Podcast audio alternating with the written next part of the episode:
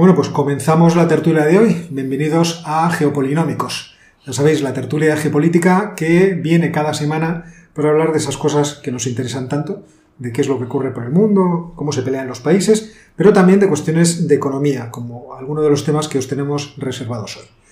Eh, como siempre empezamos hablando de cuestiones que no nos ha dado tiempo a preparar, pero que como están ahí en la actualidad son, Son muy de actualidad. Yo creo que el, el tema, por así decirlo, que, que está en la mesa eh, de los asuntos de las relaciones internacionales es la visita, la infausta visita del representante de Asuntos Exteriores Europeo, eh, Josep Borrell, a Rusia y cómo le maltrató el eh, ministro de Asuntos Exteriores Lavrov, quizá también dejando claro quién era el perro viejo en estas cuestiones diplomáticas, pero también, en fin, cierto carácter de, de Borrell, que por aquí, como nosotros ya lo conocemos muy bien, y que incluso se, puede- se reflejaba, no sé si os acordáis, en aquel libro de economía que escribió, que estaba lleno de problemas, que se llama La República de Taxonia, en Sí, donde planteaba sí, en realidad sí.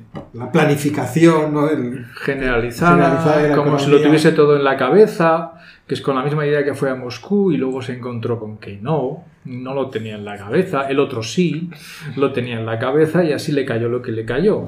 Lavrov es perro viejo. Además, yo creo que mucho más consciente que, que Borrell de las eh, cortapisas que tenía Borrell y que tiene Borrell para hacer su, su actividad. Es que es, el decano ahora mismo, creo yo, de los ministros de Asuntos Exteriores de, de- de toda la, de toda la esfera mundial y por lo tanto a más de un país diplomáticamente tan complejo como Rusia. No quiere decir que la Unión Europea no sea complejo, pero, pero Rusia tiene muchas más complejidades a Oriente y a Occidente y entonces 26 años en el cargo, manejando bien los tempos, pues lógicamente pues, tenía que pasar lo que pasó. Una imprudencia temeraria de Borrell que espero que no tenga más consecuencias que esto, porque ha habido mucho debate de si esto es un, es un punto de inflexión para las relaciones de Europa y Rusia. Yo creo que no va a ser ningún punto de inflexión porque tenemos demasiadas cosas de qué hablar, pero sí es una llamada de atención rusa de decir... Bueno, un punto y seguido.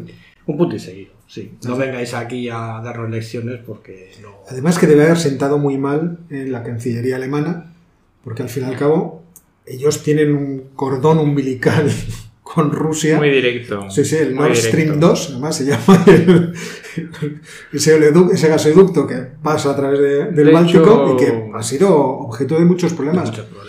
Aquella intención que tenía Trump de poner sanciones a Alemania por no comprarle a ellos el gas licuado, por ejemplo. Y hay un antiguo primer ministro alemán que está ahí trabajando Es verdad. En el consorcio, el Reder. en ese consorcio, Reder. O sea que mm, tienen, eh, tienen la suficiente cuidado para saber qué cosas no conviene tocar, como la espita del gas. Hay algunos que parece que han ido allí a abrir la espita del gas y eso pues no es una buena idea. ¿Creéis que, que terminará mandato Borrell? Porque le, le quedan cuatro años. Yo no sé si los países del norte no estarán especialmente enfadados con él. Yo creo que todo depende de lo que haga a partir de ahora.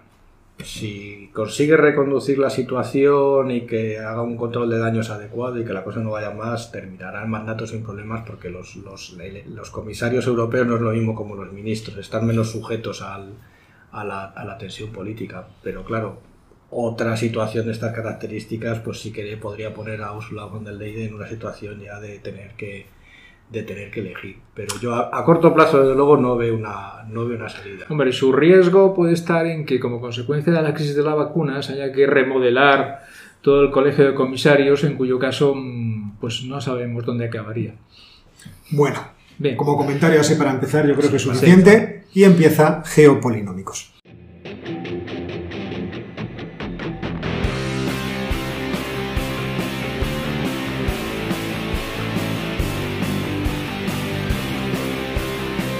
Bueno, pues vamos directamente al ataque de la tertulia. Como siempre, se me ha olvidado presentar a mis compañeros. Y aunque sea tarde, no está de más que lo haga. ¿eh? A mi derecha está Jorge. Turmo. Buenas tardes. buenas tardes. Y a mi izquierda Ángel Rodríguez García Brazales. Buenas tardes. Bueno, vamos a empezar hoy con un tema que habíamos anunciado la semana pasada, que era el de las relaciones entre México y los Estados Unidos. Y yo lo citaba a cuenta de las cartas que, se había, que había enviado el presidente mexicano, Andrés Manuel López Obrador, primero a, Donald Trump cuando fue elegido presidente, y tardíamente a Joe Biden porque Joe Biden ya había sido reconocido como presidente electo y esperó casi hasta el último minuto para mandarle la carta, y el diferente tono que tenían las dos. Mientras que la de Donald Trump terminaba con su amigo y hacía una serie de apelaciones, en cierto modo reconociendo que tenían diferencias, pero que podían llevarse bien. Eh, en el caso de Biden ha sido una carta especialmente fría, recordándole pues, cuáles son sus posiciones en ciertas cuestiones y esperando que el presidente de los Estados Unidos de América corrija ciertos rumbos, pero se despedía de forma muy formal. Luego, además, yo comentaba la semana pasada los movimientos que está haciendo México para eh, cortar la actividad de las agencias de seguridad eh, de los Estados Unidos de América en su territorio. Es cierto que todo esto, creo yo, tiene una lectura local, eh, mexicana, porque ahora en 2021 hay elecciones internas, y entonces, bueno, pues quizá está tratando de posicionarse con esa imagen que siempre ha tenido López Obrador eh, de ser un poco antisistema, de estar en los márgenes defendiendo las causas. Y ojo que yo por López Obrador tengo simpatía, me parece un tipo especialmente agradable. En todo lo que le veo, las actuaciones, Luego, desde el punto de vista de un liberal, incluso uno podría decir, bueno, si no hace gasto público apenas. pero bueno, ya sabemos que no es. Esto es solo una, broma, está claro que su política está orientada en otro sentido. Pero adicionalmente, como siempre digo, porque la familia de López Obrador es de mi valle, del valle donde tengo yo una casa en Cantabria, en el norte de, España. en concreto, sí, sí, es de Ampuero. Y visito Ampuero con el celebérrimo presidente de la comunidad cántabra, bueno, con Revilla, con lo cual hicieron allí una escena realmente sí, sí, grandes amigos, ¿no? Pues. Pero al hilo de esta historia, a mí me parece muy interesante, bueno, podemos comentar obviamente estas cuestiones, pero me parece muy interesante lo que también comentaba yo la semana pasada, el encaje que tiene eh, todo lo que es Centroamérica en principio y que podríamos incluso llevar hasta, hasta Colombia dentro de la política exterior de los Estados Unidos, que hasta ahora ha sido tratar su patio trasero, quizá con, iba a decir displicencia, pero ha sido algo peor. Sí, en algunos casos la displicencia, la displicencia era el comienzo de situaciones de casi casi maltrato sí, sí, no, o desprecio. En el caso de Guatemala, y eso lo, eh, queda muy bien ilustrado en la última novela del premio Nobel Vargas Llosa, una interferencia directa para cambiar el, el poder que había sido elegido democráticamente. Pero a mí me parece muy interesante, y lo estaba yo recordando, eh, si lo unimos con el argumento que utilizaba Robert Kaplan en su libro La venganza de la geografía, en donde eh, planteaba o, oponía su posición a la de eh, Huntington, cuando dice, estamos siendo invadidos, sobre todo en el sur de los Estados Unidos, por una población que es uniforme en términos culturales y que puede producir rupturas dentro del nacionalismo de los Estados Unidos de América. E incluso, lo que citaba también en, el libro de Kaplan, eh, los estudios del profesor Charles Trujillo, un profesor de la Universidad de Nuevo México, que decía para 2080 habrá tal concentración de, población eh, hispana en el sur de los Estados Unidos, homogénea en términos culturales con la que hay en el norte de los Estados Unidos de México, que podrían crear una nación propia una nación propia independiente de los Estados Unidos de América y de los Estados Unidos de México. Ya sabemos que todo esto es ciencia ficción, no sé si os parece un tema interesante para atacar. A mí me parece muy interesante porque conozco la, conozco la región. Hice un viaje bastante largo por Nuevo México y por Arizona y Texas también y toda la parte de la frontera y me llamó muchísimo la atención porque eh, la, percepción de Huntington que le están invadiendo. Vamos a ver, no. O sea, primero Estados Unidos invadió ese territorio, que se viaja por allí, son, son, ciudades. Albuquerque es una ciudad mexicana, Santa Fe es una ciudad mexicana, San Antonio es una ciudad mexicana y han, tenido, digamos, una dominación norteamericana de, de, las élites del este de ciento y poco años, de 150 a 160 años. O sea, ya han sido mucho más tiempo parte del Estado mexicano. Lo que sucede en esa región es que hay un vacío enorme el propio Kaplan en un libro posterior que se llama Earning the Rookies, llegando a las, a las rocosas, lo describe muy bien. El medio este americano y las rocosas se están vaciando, está creando un espacio que es un desierto prácticamente poblacional, la, la, población de Estados Unidos está polarizando entre el este, la costa este y la costa oeste y lo que te queda ahí es un espacio intermedio que poblaciones provenientes de México y de Centroamérica pues van tomando, van, van ocupando ese espacio que se, que se queda vacío buscando su supervivencia. Entonces, no, no veo tanto ese conflicto, sino son varios conflictos a la vez, uno interno de Estados Unidos entre las, las regiones marítimas metropolitanas y el interior, que yo creo que se refleja muy bien en las elecciones norteamericanas, y luego el, esa frontera, la frontera de México, que es más que una frontera, es más que un muro, son muchísimas cosas. Entonces, eso me, me cuando preparábamos las notas me recordaba una, una frase que se atribuye a, a Henry Kissinger, hablando de Alemania, que es la maldición de Alemania, que es demasiado grande para Europa, pero demasiado pequeña para, para el mundo, pero el, el, origen de la frase es del, se atribuye por lo menos al presidente Porfirio Díaz y es relativa a la, a la, a la proximidad de México a Estados Unidos. Y la frase era, pobre México, demasiado cerca de Estados Unidos, demasiado lejos de Dios. Y yo creo que esa es la situación que seguimos viviendo después de, de casi, de casi 200 años. Yo creo que uno de los problemas que, que plantea más esta situación es que México tiene muchas papeletas para ser un Estado fallido, por lo menos en ciertas zonas de su geografía. Si México fuera un Estado próspero, si los Estados Unidos implicaran en precisamente hacer progresar México como ha intentado hacer progresar países que iba a decir que le toca un pie, pero es que realmente eso es así. Los países de Oriente Medio a día de hoy no le proporcionan ni siquiera el, el consuelo del petróleo tendría la posibilidad de que todo este tipo de inmigración, que puede ser, entre comillas, problemática, no lo fuera en absoluto. Es decir, si la gente ve que México va estupendo, pues no tendría la necesidad de, emigrar, y los que ya han emigrado quedarían absorbidos por ese melting pot, por esa especie de, de olla en la que se mezcla todo, que han sido los Estados Unidos de América siempre, porque hay que reconocerles que como proyecto nacional no se conoció uno con tanta experimentación de todo tipo. Viajar por los Estados Unidos es efectivamente encontrarse sociedades diversas y a medida que va saltando uno de estado en estado, incluso dentro de los mismos estados, encuentras de todo. Y es por eso que la implicación geopolítica de, de los Estados Unidos respecto de México obviamente debería cambiar. ¿Por qué México? Yo es una de las, de las cosas que creo que, que pesan en contra de México. Tiene una geografía que conspira contra el propio país. El hecho de que México vaya abriéndose y se vaya alejando del centro institucional que está alrededor de los estados más fértiles en términos agrícolas y también más políticos, evidentemente el DF, DF. hace que alguien con suficiente poder económico pueda convertirse en un poder fáctico. Uh -huh. Ya sucedió en la Revolución, cuando la Baja California se independiza, Sí. saca su propia moneda y, y crea ahí una serie de negocios, de casinos, de juego y, y, de bebida, porque era justo, coincidía con la ley seca. Bueno, de facto crean un país, entre comillas, que dura poco, pero que es distinto. Porque es distinto.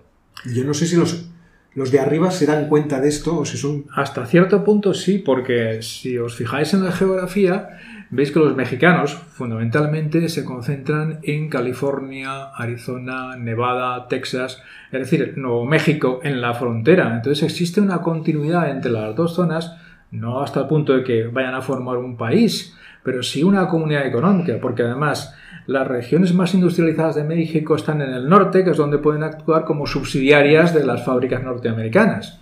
Y los mexicanos emigran al sur de Estados Unidos, que es donde pueden trabajar. Es una de las diferencias entre la emigración mexicana y las de otras zonas del mundo a Estados Unidos. Los italianos, los irlandeses se han repartido más o menos por todo Estados Unidos, pero los mexicanos están concentrados en esas zonas en las que tienen las relaciones familiares con los del sur, en las que trabajan, van y vienen y se van asentando. Entonces, por tanto, sí que se está creando un núcleo de población, digamos, mexicano. Ahora hay pues, más, casi casi unos 40 millones de mexicanos viviendo en Estados Unidos, descendientes de Estados Unidos, y de ellos más de la mitad, casi 30 millones, son ciudadanos norteamericanos, que hay que tenerlo en cuenta porque votan y votan mucho en esas zonas, entonces su comunidad, sus lazos culturales están con el sur. Pero tampoco se identifican excesivamente con México, porque México ven un país del cual se han tenido que ir porque no podían vivir. Es decir, ellos están más a gusto en Estados Unidos por el ritmo de vida, por el estilo de vida, por las posibilidades de vida, aunque conserven la cultura mexicana. Que puedan crear un híbrido ahí en medio, pues es, bastante difícil, pero esa continuidad es casi inevitable. Y eso ha llevado pues, a lo siguiente también. Son zonas de las cuales la población originaria de Estados Unidos se va reduciendo por diferencias demográficas puramente puramente. Los antiguos anglosajones, irlandeses, italianos, etcétera, etcétera, de, aquellas zonas son cada vez menos en términos porcentuales y los mexicanos más. Por tanto, yo lo veo más bien como una mezcla, en todos los sentidos, de esas dos partes, con intereses, creo yo, positivos para las dos partes. Pero yo veo, más bien veo a México, lo que es el centro de México, como desgajándose hacia el sur, hacia el sur, perdiendo influencia.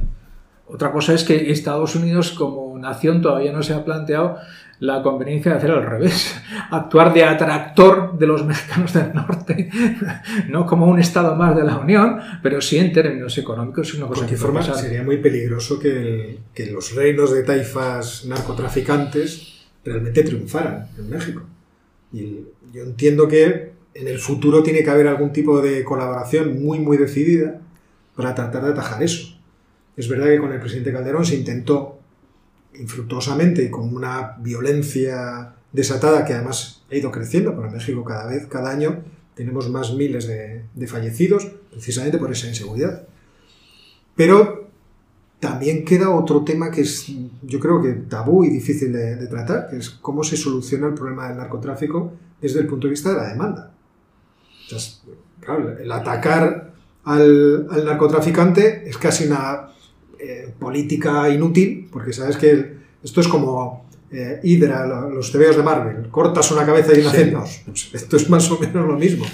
Entonces, si no hay forma de atacar el problema desde la demanda, yo no sé si es, si es prudente que nos metamos por esa dirección, de repente se me ha ocurrido, de la legalización o no, por ejemplo, de la droga, de legalizarlo en términos de la, que la producción sea a través de empresas, que pasen a través de la...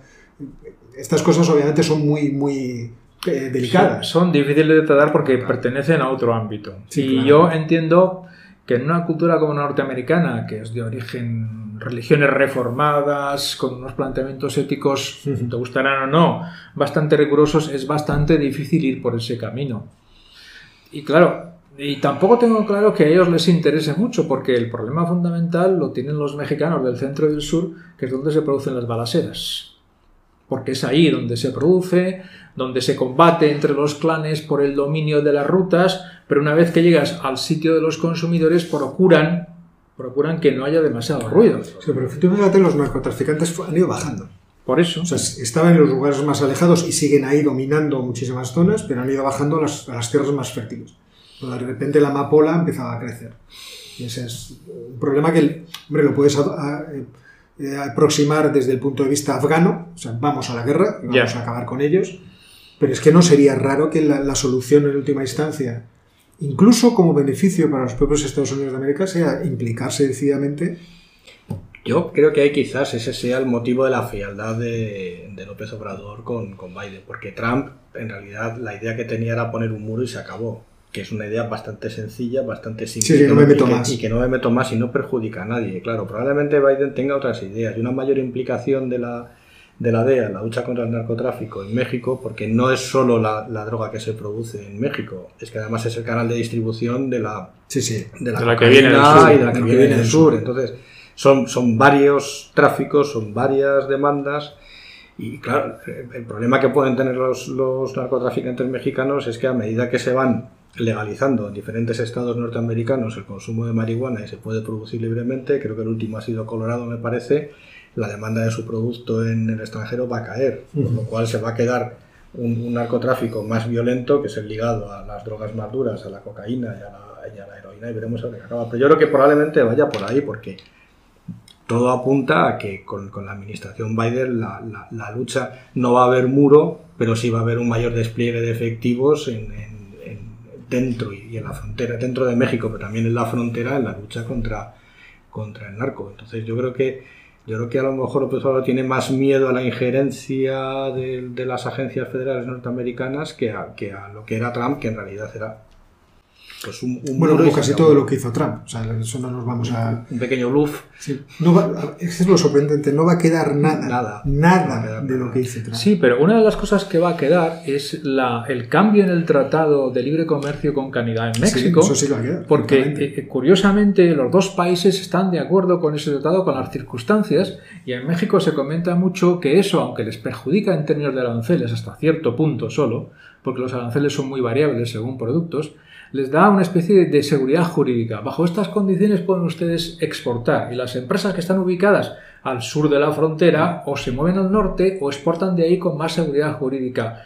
Y yo creo que eso no les preocupa excesivamente a cambio de lo otro.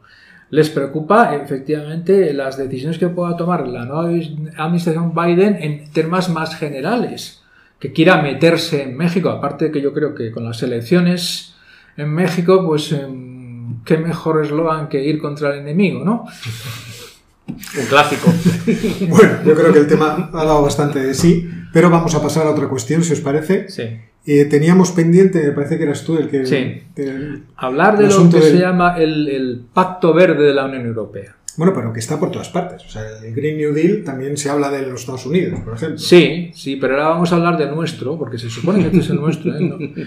Nosotros vamos a hablar muchas veces aquí en este debate de normativas europeas, de aplicación de normativas europeas, de principios, porque hay que ser consciente que dependemos de eso en dos sentidos. Legalmente, primero, que eso se va a aplicar aquí. Y segundo, que las decisiones, las normativas y todo lo demás que surja de la Unión Europea van a determinar el curso de lo que podemos y no podemos hacer.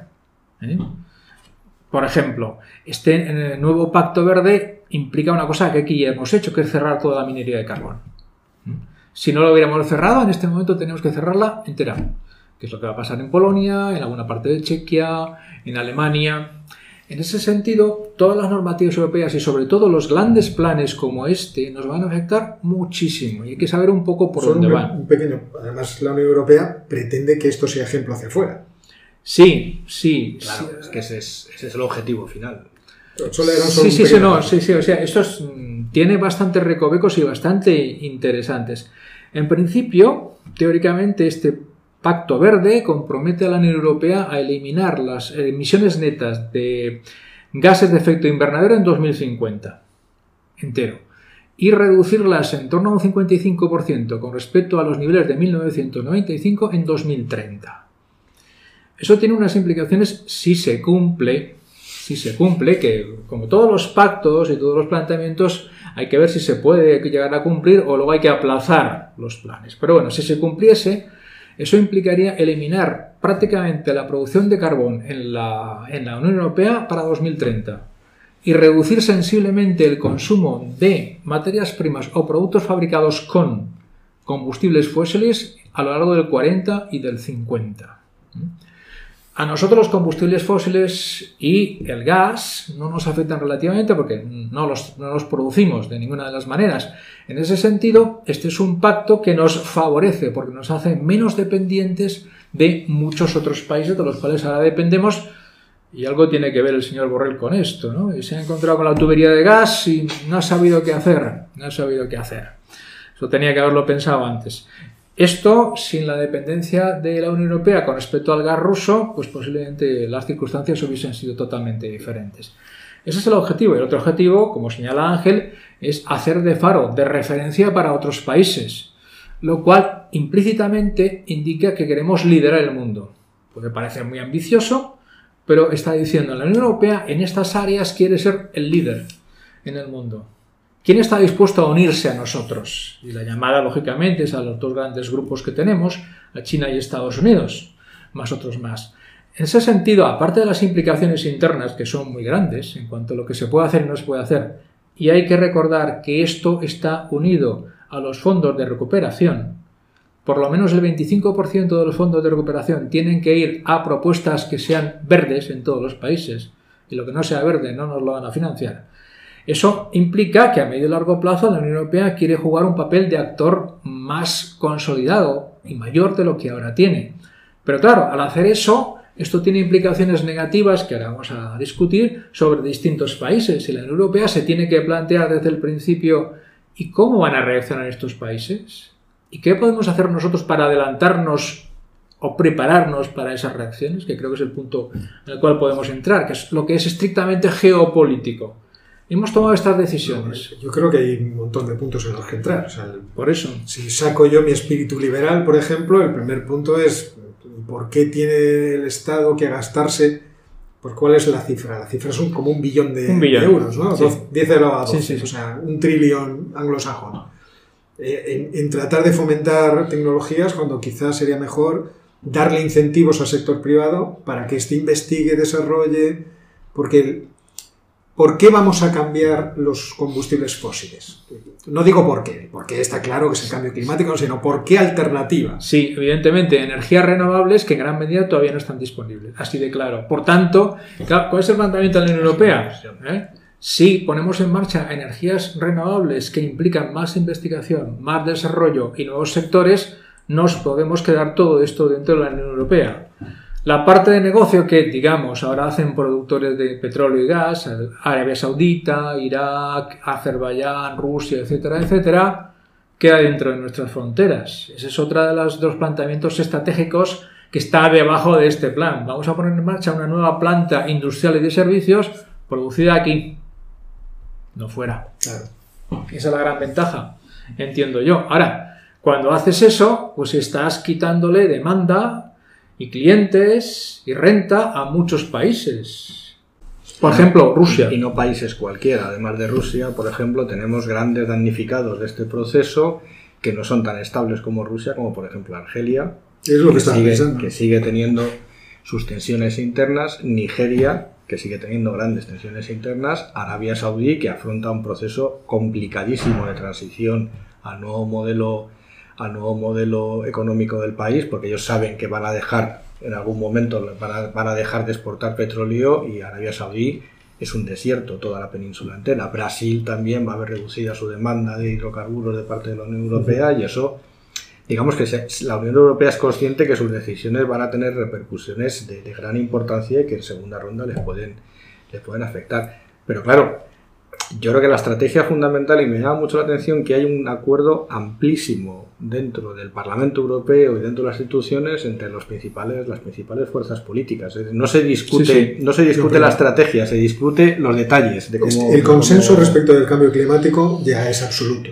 Pero yo fí- fíjate que... pequeños Fíjate que resistentes. siendo malo y tiendo a pensar mal, eh, no creo que sea tanto. O sea, digamos que el cambio climático es la bandera de enganche para todo tipo Eso de, cuestiones, pero luego hay un, hay un segundo sector y es que Europa ha sido un, un- un país muy dependiente de los vaivenes eh, del mercado, de los mercados de energía internacional y, el objetivo aquí último y final, y llama mucho la atención que la gran potencia tecnológica ahora mismo, todas las renovables, sea Alemania y no sea no sea España, por ejemplo, que tenemos muchas más horas de sol y de viento al, al, año que lo que tiene Alemania, sea la que más impulsa esto, y es tener una matriz energético-tecnológica propia. Entonces, dejar de ser dependientes energéticamente del resto del mundo puede ser un salto adelante para la economía europea, pues como nos ha visto desde la segunda revolución industrial. Ahora, las repercusiones internacionales de eso es otro problema distinto. De cualquier forma, esto también anuncia un cambio de tendencia, como otros que hemos vivido además en el pasado, respecto del el tipo de eh, conformación político-económica que se va a vivir, no solamente en, en Europa, sino en muchas zonas del mundo.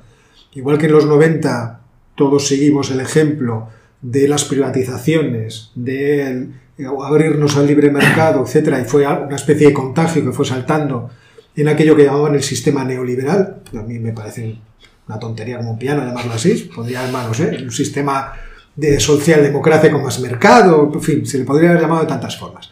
Pero ahora va a ocurrir lo mismo con la evidencia de que China nos ha comido terreno en términos industriales, que son ellos los grandes productores y que eso nos deja desvalidos en muchas circunstancias, especialmente ahora con la pandemia.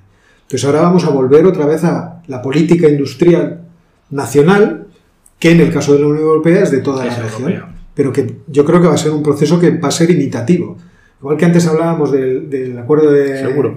del USCMA, el acuerdo de- del Telecan, el acuerdo de libre comercio de Estados Unidos, Canadá, México, en el que Canadá y México dicen es que sí, conformamos una región económica y nos parece bien que la cabeza nos, nos dé juego, por así decirlo. Sí, sí. Europa va a hacer lo mismo, es decir, nosotros necesitamos darnos juego y esta es la excusa. Claro, esto cómo se va a dilucidar o cómo se va a llevar a, a materializar es lo que yo creo que a los ciudadanos y votantes más nos preocupa. ¿Cómo se reparte los fondos si los gobiernos encuentran aplicaciones suficientemente rentables? Yo he de reconocer que a mí lo que me gustaría es que hubiera una amplia variedad de incentivos fiscales y de zonas económicas especiales en las cuales pudiéramos situar eh, actividad tecnológica, pero que fuera la iniciativa privada la que funcionara. Yo tengo, en fin, el convencimiento de que es mucho más fácil que a través de la iniciativa privada se produzca Sí. ese, juego de prueba y error tecnológico y que puedan surgir iniciativas, efectivamente, que sean punteras y que sean eh, eficientes y luego puedan competir eh, desde fuera, que esto de la lluvia de millones vamos a ver qué ocurre. O- porque yo es que ya me lo imagino. Eh, Hombre, nosotros somos eh, miembros de la universidad pública y mucho de ese dinero se intentará que se canalice a través de la... De la... Mm, No, no, ¿O no, no, no, no, no, yo creo que no. Yo creo que, que el plan es eh, canalizar ese dinero precisamente a, pro- a proyectos empresariales de cooperación público-privada que precisamente sean capaces de desarrollar esas, esas tecnologías. Y la idea, la idea estratégica es que vaya a, a proyectos de, investigación y sobre todo de innovación, pero de innovación productiva que termine al final produciendo, produciendo resultados. Y ahí la colaboración universidad, institutos de investigación, empresas es fundamental. Esa es la idea. Otra cosa, como dices tú, es cómo acabe el reparto. Entonces, Sí, pero hay algunas cosas que ya están en marcha, porque algunas empresas españolas ya están presentando proyectos de casi 5.000 millones. Iberdrola presenta uno, Acción Energía presenta otro. Quiere decir que eh, las es que es como la empresas... que esto es una pedrea que cae sobre... Bueno, pero que es razonable que las empresas que están en esos sectores que entienden de eso y que además necesitan cambiar parte del negocio pongan en marcha esas iniciativas porque además eso, comillas, facilita la labor a los distintos gobiernos que no saben hacerlo. Claro, es que es, vamos a ver, una- en, es- en esta ocasión tenemos la ventaja que, las, las- empresas eh, energéticas españolas tienen tamaño suficiente como para por sí solas abordar proyectos de gran envergadura. No es el caso de otros sectores que, están muchísimo más atomizados. Además aquí son eh, tienen, tienen un nivel de competitividad internacional suficiente, así que pueden abordar, abordar proyectos no solo en España, sino en el resto de Europa, en el resto del mundo. Entonces, en, en ese diálogo con los grandes no veo tanto problema. Otra cosa ya es el rifirrafe político, que eso es, eso es otro... Bueno, otro- pero hemos dado por otro- sentado que el dinero va a estar. Bueno, el matiz para el- este fondo del Pacto Europeo, como del Fondo de Recuperación, para los oyentes, por si acaso, eso ya trataremos en otro momento, es que el dinero no llega. Hay que presentar proyectos bien avalados, bien diseñados, se analizan desde la Comisión Europea y se les da el visto bueno o no. Sí, sí, pero el presupuesto se supone, el presupuesto nueva generación tiene una parte que se, que se va a dedicar a esto. Entiendo que el presupuesto sale de la Comisión Europea. Sí, si hay la suficiente cantidad de buenos proyectos en marcha y si no será menos y no se ejecutará. Eso está bastante claro desde la Comisión Europea. Esto es el máximo que podemos poner en marcha porque además en muchos casos consiste en un proceso apalancado. La Unión Europea pone un euro y entre las empresas privadas y el resto de los agentes económicos ponen 7 o 8. Si los agentes privados y los públicos no ponen 7 o 8, el euro europeo no se moviliza y no hay proyecto, cosa que está bien. Bueno, pues yo creo que con esto ha No, sido una- tan una- solamente taxativo. una- si me permites, Sí, claro. una puntualización muy rápida, que has hablado de una cosa que, que dice, no, Europa quiere actuar de modelo para, para el resto del mundo y curiosamente la que ha tomado el relevo rapidísimo ha sido China. China se ha pegado enseguida al, al proyecto, China también tiene una estrategia súper ambiciosa de transformación de su, de su matriz tecnológica porque China tiene el mismo problema que tiene Europa, que es extremadamente dependiente de- del exterior para, para la, la- de la demanda energética que tiene. Entonces, no solo va a ser Europa, sino que va a ser también el gran contaminador del mundo ahora mismo, que es, que es China, y que, y que como harán a todo a escala china y, y a la velocidad china, pues probablemente nos tomen la delantera en, en, en, en 5 o 10 años a lo sumo. Pero era- nada más esa, No, no, pero es esa que puntualización. ahora podemos tirar de ese hilo lo que queramos, porque una cosa que sería interesantísima algún día tratar es de cómo todos esos cambios van a transformar de forma tremenda el modo de vida que se va a realizar o que se va a desarrollar en nuestras sociedades. desde el punto de vista productivo, desde el punto de vista de ocio, desde el punto de vista del transporte, de la posesión o no de bienes. yo creo que, eso daría efectivamente para, muchísimo. Pero bueno, te voy a devolver la palabra porque tenemos un tema y ese tema tú nos vas a explicar cuál es. Sí, que es una todo viene al hilo de una carta que han firmado 100 economistas encabezados por Tomás Piketty y que ha firmado también la, presidenta del, del Partido Socialista Obrero Español pidiendo la cancelación de la deuda pública de los Estados miembros de la Unión Europea que está ahora mismo en el balance de los bancos centrales. yo, sé que a lo mejor para muchos de los estudiantes es un aspecto muy técnico de política monetaria, pero vamos Yo creo que es muy divertido. solamente decirles, hay alguien que ha propuesto que, que las deudas públicas se condonen, se perdonen. Se volatilicen. yo creo que ya lo hace interesante.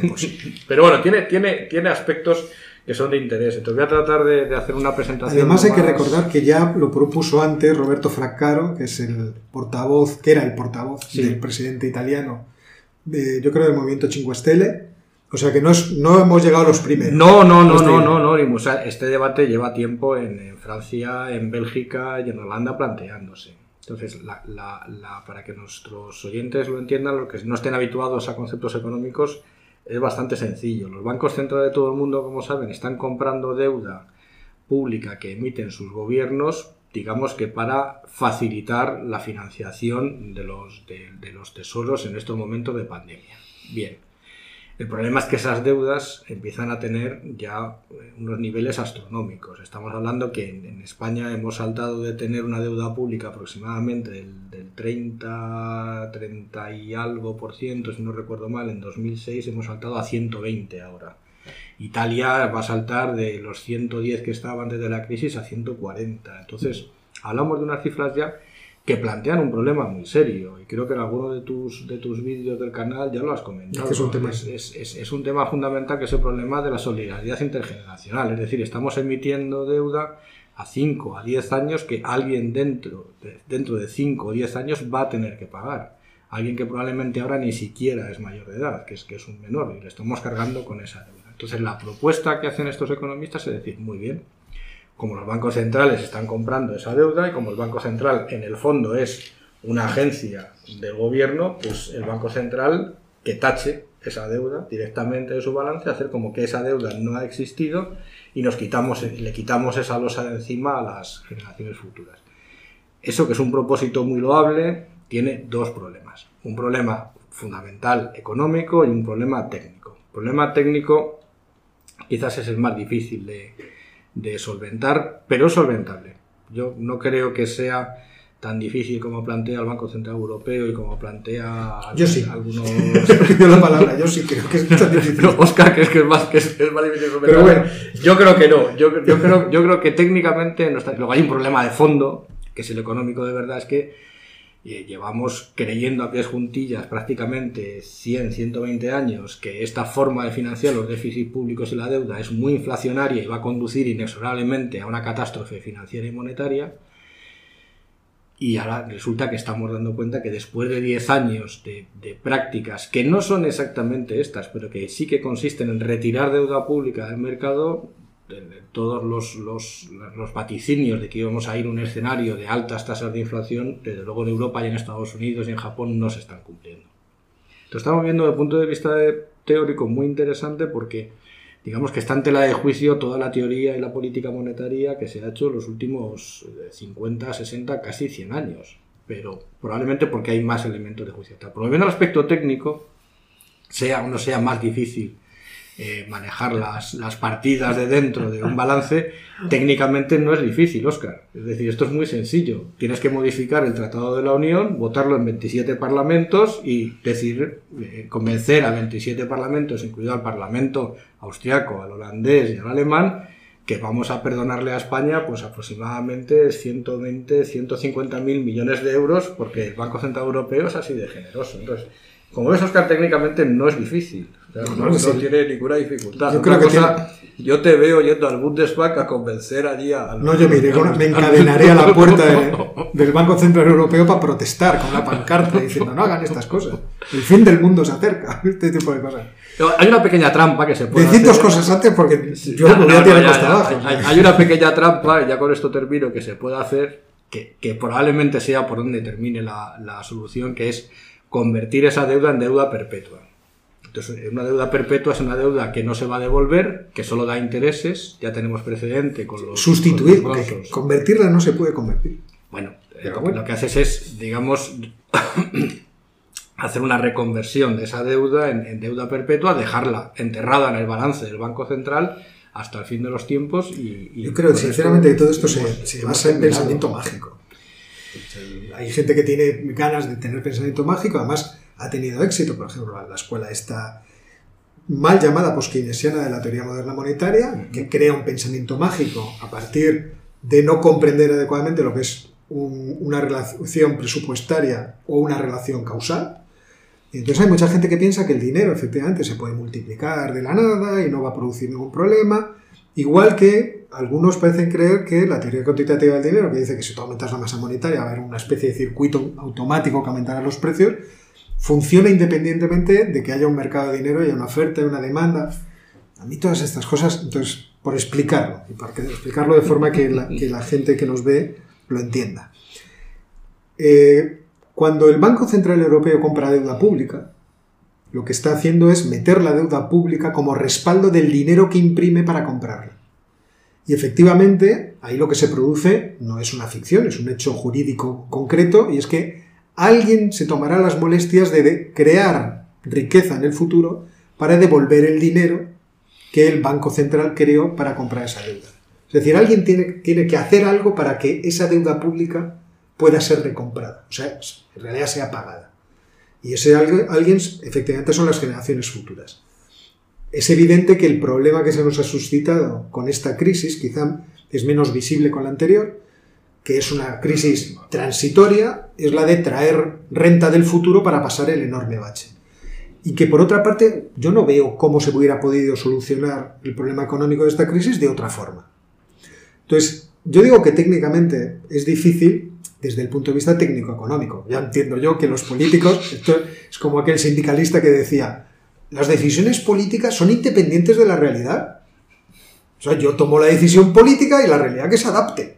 Bueno, pues Pues no. Sí, pues no, no suele No. pasar así. Entonces, a mí lo que me preocupa, efectivamente, es que se produjera inflación de una forma distinta a como se suele producir. Y es el hecho de que si esos billetes están en circulación y no están respaldados por nada, entonces ¿por qué valen algo? ¿Por qué voy a tener que aceptarlos yo? No quiero decir los ciudadanos europeos, sino los ciudadanos extranjeros, que dirán, vamos a ver, ¿usted qué me está dando? Un papel que no tiene ningún esfuerzo futuro que soporte su valor. Porque antes por lo menos había un título de deuda que implicaba que alguien haría cosas, vendería productos, bienes y servicios para poder pagar esa deuda. Entonces, desde ese punto de vista, ese dinero perdería valor. En términos de, comercio exterior, se produciría una devaluación, una depreciación del, euro, y eso podría tener efectos inflacionarios. Eso lo podemos discutir más largo, pero yo creo que ese es un problema que existe que existe. Creo que no se, que no se puede decir alegremente, bueno, al fin y al cabo todos son papelitos. Y creo que existe porque el, el quien tiene la, deuda pública, el tenedor de la deuda pública, es una institución. Si fuera un privado, entonces tendríamos otro problema distinto, que sería el nada que pro- ver, claro. Claro, tendríamos otro problema. problema Eso no te volveré a prestar en mi vida. Exacto. Claro. Pero Muy esta fácil. institución perdería toda su credibilidad. ¿Usted, ¿Usted qué tipo de dinero crea? Dinero que no va a estar respaldado por nada, que es una birria de dinero. Entonces, ¿para qué lo quiero? Yo creo que este es el miedo en realidad que, está, que existe en el Banco Central. Que se atan a los, a los at- a tratados. Oiga, mira, legalmente no se puede hacer. Pero que en realidad lo que nos están diciendo es, mire usted, o sea, yo estoy manejando algo que es muy delicado. Que es un problema de credibilidad. Claro. Porque al final el dinero es una institución social. Si los agentes económicos creen, eh, todos sabemos que el dinero, si le das la vuelta y le pones una cruz encima, no vale nada. Como papel no vale nada. Vale en la medida en que la economía lo respalda, en que la producción lo respalda. Y por eso nosotros estamos aceptando ese dinero porque tenemos la seguridad, esperemos, de que nos lo van a aceptar en la tienda. Y el tendero lo acepta porque se lo van a aceptar en otro sitio. Si esa credibilidad se, se pierde, cosa que es muy difícil, o se debilita, cosa que no es tan difícil. que no es imposible. Que no es imposible, pero se puede debilitar bastante. Y el debilitamiento produce una cascada por la cual, cuando un agente económico a ti no te acepta un billete porque no sabe si lo va a poder utilizar, tú hacia atrás haces lo mismo y el que te lo ha dado a ti es lo mismo, etcétera, etcétera.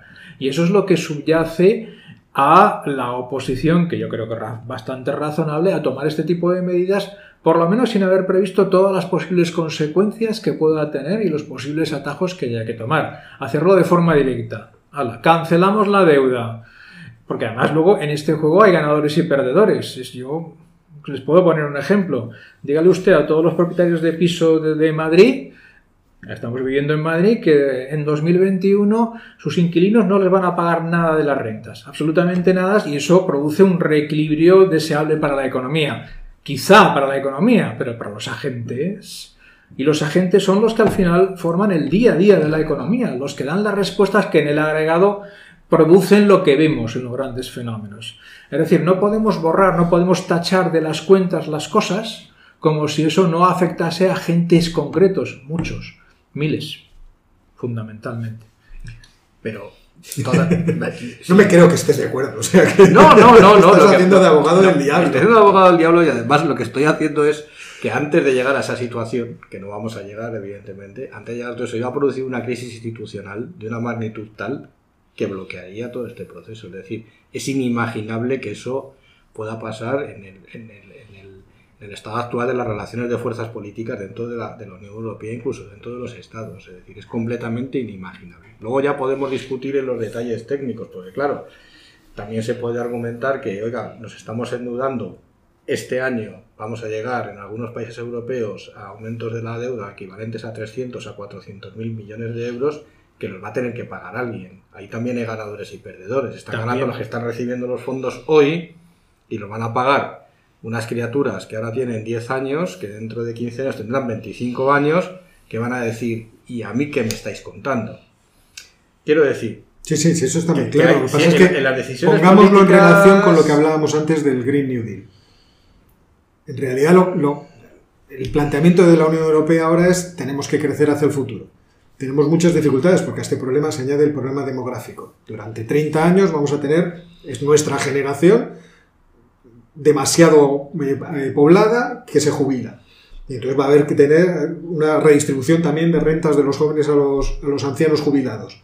Entonces necesitamos crecer económicamente en una Unión Europea que no hay que olvidar que va más bien para abajo. Si vemos cuál ha sido el desempeño del Producto Interior Bruto per cápita de los países del sur respecto de naciones más o menos emergentes como la, República Checa o Eslovenia, vemos que no, lo estamos haciendo nada bien. Tenemos que replantear muchas cosas. Que no es en realidad por ahora lo que, está, lo que se está proponiendo con el Green New Deal, pero que es algo que en algún momento tendremos que, plantearnos. Entonces, tenemos que crecer. el, futuro solamente es posible si crece. Sí, pero ¿cómo, ¿cómo, vamos a crecer un par de cosas. con un servicio de la deuda anual que es el 25%? Pero vamos a un par de cosas. Tenemos unos tipos de interés que están artificialmente negativos y está la carta solución, no sé, en los programas estos, en los concursos siempre hay una carta... Un comodín. comodín. Comodín del público. Comodín del público que nos puede salvar, que es la inflación. Los que argumentan que imprimir masa monetaria oye, no tiene problema porque no ha habido inflación en el pasado cuando tenía que haberla, yo creo que no han mirado de cerca el problema.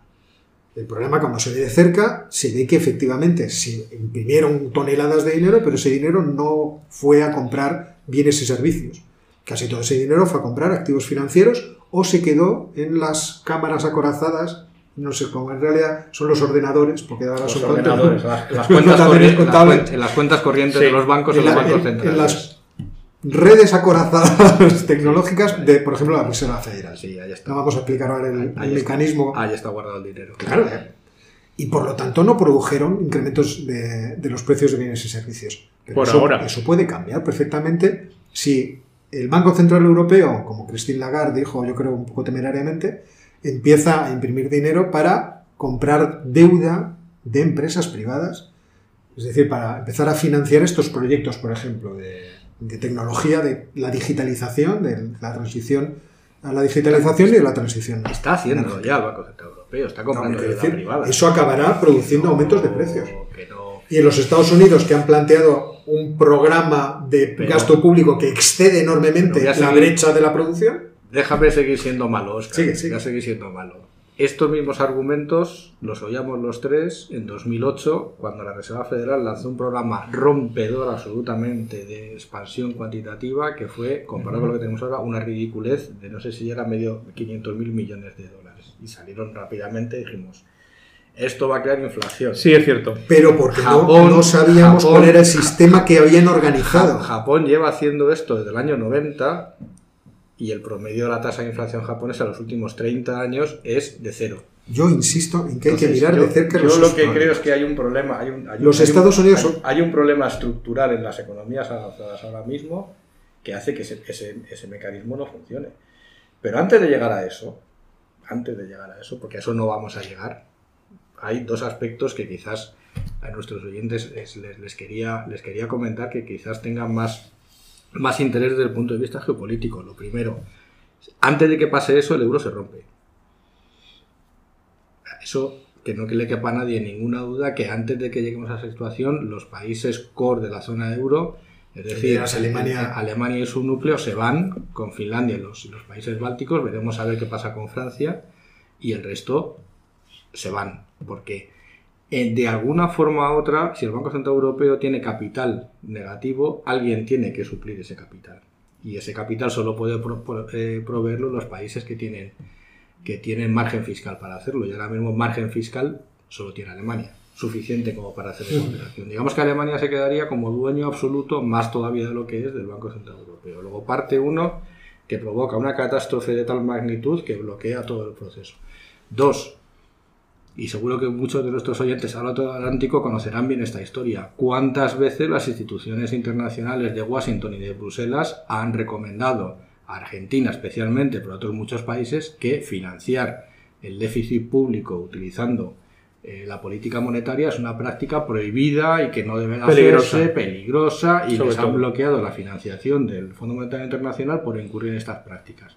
Claro, cuando a mí me va bien, doy lecciones.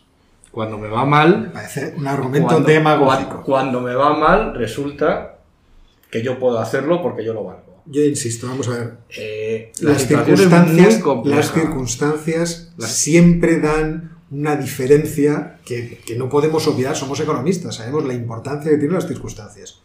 Entonces, sí, sí, lo sabemos Pero perfectamente. las reglas están para No, cumplirlas. no, no. Pero las reglas no se pueden eh, ar- arguir como si la realidad no existiera. Claro, si yo empiezo a monetizar deuda y lo que hago es gastarlo improductivamente, alguien dirá, no, es productivo porque va hacia los pobres. Sí, sí, pero es un dinero que como no está creando ni capital físico ni capital humano, es decir, no está dando formación a las personas, ni está creando condiciones económicas de crecimiento, vamos a tratar de tener tecnología, maquinarias, carreteras, pues es pan para hoy y hambre para mañana. O sea, desde ese punto de vista, claro que yo les digo a los argentinos, a los venezolanos, oiga, ¿usted qué está haciendo? Está suicidando su país. Entonces, desde ese punto de vista, creo que, que es- que es muy justo. Desde el punto de vista, por ejemplo, europeo, está claro que todo ese dinero fue a sostener el sistema financiero, que si no se hubiera sostenido, se nos hubiera caído encima a todos. Todo. O sea, cuando la gente dice, es que se salvaron a los bancos y no a los ciudadanos, no nos equivoquemos. Si se salva a los bancos, se salva a los ciudadanos. Si no se salva a los bancos, se nos mata. O sea, no, no es cuestión de que usted me dé dinero para que yo pueda llegar a fin de mes. Es que si el sistema de pagos y, si- y- Colapsa. claro, y todos los ahorros se pierden, pues ya me dará usted a dónde vamos. Entonces, no son circunstancias, creo yo, que son equiparables. Existen razones que explican a dónde se fue ese dinero. Y ese dinero fue principalmente a sostener a empresas que deberían haber perecido de acuerdo a las leyes del mercado. Y yo creo que ese es uno de los graves problemas que tiene la Unión Europea. La Unión Europea tiene que volver a ser competitiva, crear lo que era nuestro negocio, conocimiento complejo, tecnología. Pero ahora mismo, con todas estas políticas, estamos como constriñéndonos. Esa es la sensación que a mí me da constantemente. que la gente está constreñida a tener que hacer pocas cosas y no es capaz de desarrollar una actividad empresarial arriesgada.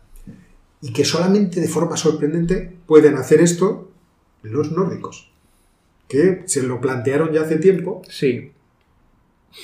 y están en ese negocio de competir. Yo sé que mi posición quizá es... Tampoco tienen tanto éxito como parece. Lo que pasa es que desde aquí le vemos que tienen mucho éxito. Pero, Tiene una renta per cápita que le gustaría pero- a cualquiera de nuestros pero oyentes la- tener. pero la posición Y es... nuestros nietos más. El, el hecho en sí es lo que están pidiendo, que es monetizar deuda. Mm, Los fines es lo mismo. Es decir, Argentina en el año 2001 tuvo un problema cambiario con el real brasileño. Fue una situación muy parecida a la que tuvimos aquí con la crisis inmobiliaria, es decir, fue una crisis financiera. Y se le puso el anatema de que no podían financiarse, etcétera, etcétera, etcétera. Entonces, ¿por qué unas crisis sí y otras no? ¿Por qué, Bueno, por qué- puedo conceder. ¿Por, por qué en el sureste asiático se devalúan las divisas? Organizó una crisis financiera que tuvo repercusiones internacionales. A fin de cuentas, el recurso al- al- a las prácticas no convencionales de quantitative easing, no, si no es monetizar deuda, está a esto. Porque si tú retiras el Sí, sí. 25% de la deuda de un país del mercado, si la deuda pública italiana volviera otra vez al mercado, lo que está en el balance del Banco de Italia, ¿cuánto sería la prima de riesgo italiana? Por encima de los 700 puntos básicos y más. Entonces, estamos jugando unos juegos muy delicados. Yo, yo quizás, yo me quedo antes, no, no en la fase final del análisis, que es, como ha dicho Oscar, es extremadamente complejo, pues es muy complejo y, las circunstancias han cambiado muchísimo y, y no tenemos, desde un punto de vista científico, no tenemos todos los elementos de juicio todavía porque no tenemos instrumental analítico suficientemente desarrollado, pero yo me quedaría en una primera línea política de decir, vamos a ver, si ya sabemos lo que pasó con Grecia, ¿Qué nos costó lo de Grecia? Lo de Grecia fueron años y años y años. De una pequeña quita, de, te quitó la deuda, la, de- la- la deuda pública que hubo que sacarla del mercado, porque no se podía. No se, No se podía financiaba. financiar. Nadie financiaba aquello. Claro, a mí el miedo que me está dando esta crisis del coronavirus es que llevamos de crisis casi 11 meses y todavía no ha aflorado todos los problemas que va a tener el sistema financiero. Es que estamos viendo en todo el mundo sitios que están cerrando, las colas del hambre, pequeños negocios que no van a sobrevivir, que están viviendo con ayuda asistida porque le dan ayudas directas o indirectas, ERTES, no ERTES, eh, eh, pagos, en fin, que más o menos pueden ir trampeando, pero esta situación no se puede mantener eternamente y si seguimos aumentando los volúmenes de deuda, eh, la Unión Europea no es Japón ni Estados Unidos. Estados Unidos puede financiarse eternamente, Japón puede financiarse eternamente porque van a monetizar deuda.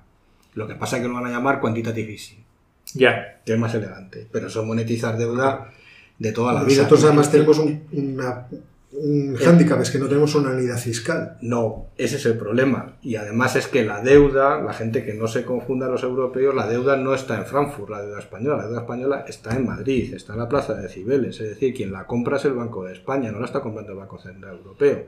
Si nos salimos del euro y hacemos un, Sí, la deuda un que nos vamos, la deuda es nuestra. Y la vamos a tener que refinanciar en lugar de al 0 al 15. Entonces, esto que la gente no se confunda. Entonces, por eso yo me dejo llevar por los cantos de sirenas populistas de decir, a lo mejor no es mala idea. Visto lo que se nos puede caer encima.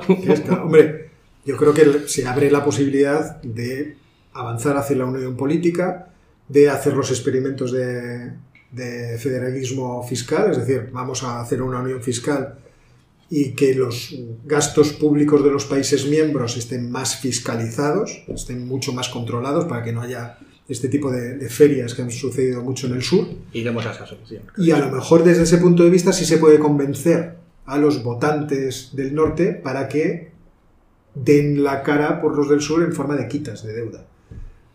Pero esto es un problema, que no es tan fácil, no es tan inmediato No, de no es resolver. tan inmediato de resolver, ni muchísimo menos. No- Bueno, pues con esta bomba informativa, creo yo que con el desastre que, que hemos eh, dibujado de respecto a Europa, pues damos por terminado el programa Muy bien. si os parece. Gracias. Así que nos despedimos hasta la de que nos ven hasta la semana que viene. Hasta la semana que viene. Muy bien. Y hasta luego, geopolinómicos.